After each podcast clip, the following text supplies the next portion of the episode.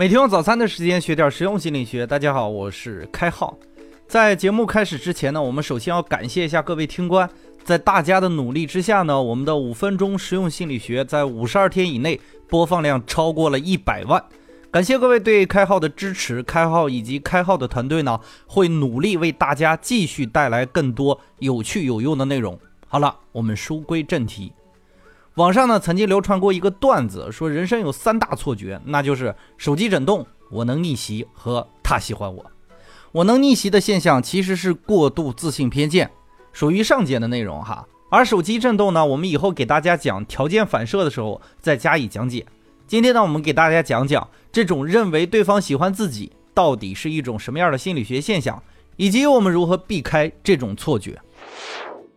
心理学中呢，将自己的特点归因到其他人身上的倾向叫做投射效应。说直白一点的，如果你喜欢一个人，你就会像一个投影一样，把这种感情也投射到对方身上，你多半会认为对方也同样喜欢你。但是要注意的是，这只是投射效应的一种，在日常生活中，我们的错觉可不仅仅只是如此哦。投射效应呢，一般表现为三种，第一种叫做同感投射，第二种叫做愿景投射。第三种叫做情感投射，同感投射比较好理解，就是自己啥感觉就认为别人啥感觉。我们来举一个例子哈，前两天天气特别的热，我等红绿灯的时候呢，旁边的一对情侣就在拌嘴，女生因为男生不好好给她打伞呢，一直说到了男孩子不理解姨妈痛到底有多痛。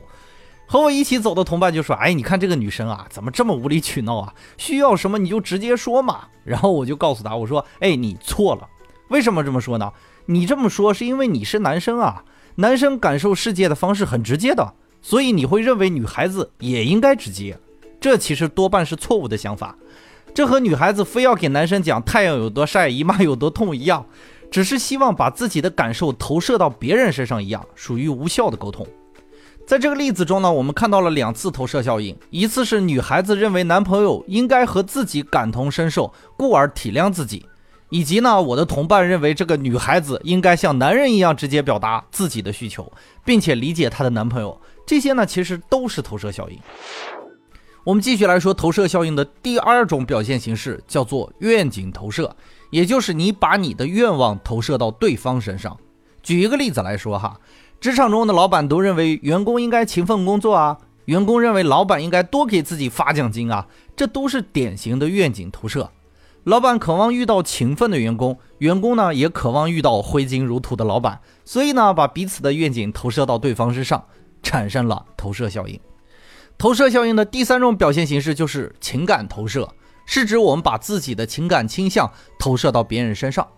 就像我们开篇所说的错觉之一，他喜欢我，其实正确的说法应该是我喜欢他，所以我希望他更喜欢我，这种说法会比较准确一些哈。前几天呢，有个听官还问我这个问题了呢，说如果不确定对方喜不喜欢自己，对方没有明确表达，应该怎么办呀？我给他回复，我说你不需要怎么办啊？有怀疑就是幻觉，不表达都是顾虑。喜欢是一个人的自娱自乐，欢喜才是两个人彼此的喜欢呀。要分清楚幻觉还是客观，这是我们随时随刻都要做到的。那么怎么才能做到分清楚幻觉和客观呢？我们提出三个多说少说的原则，方便大家参考借鉴。第一，多说正确方案，少说价值判断。情侣之间要注意哈，如果你希望对方对你照顾有加，你只需要感激对方对你的好就可以了，这就是多说正确方案。不要碎碎叨叨的说对方哪里做的不规范，找对象又不是辩论会吧？包括子女教育也是啊，往往做出价值判断，然后把对方放置入犯错者立场的，就需要承担对方怀疑自己的代价。第二呢，多说现实数据，少谈主观感受。在工作中呢，这一点其实尤为明显。比如说和老板汇报工作，你说本月的业绩同比下滑了百分之三，要比你说，哎，我感觉我们的工作节奏要慢一点，慢慢来才会有好结果，要好的很多哈。前者呢是阐述的客观事实，下滑百分之三是客观事实嘛，而后者只是主观推论。项目要不要慢一点，工作节奏要不要慢一点，这是老板说了算。老板问你工作怎么样，不是要你给他提意见的呀。越多的主观感受，意味着你对客观越不重视，这在职场上呢是很致命的错误。第三呢，多说自己的喜好，少显摆聪明才智。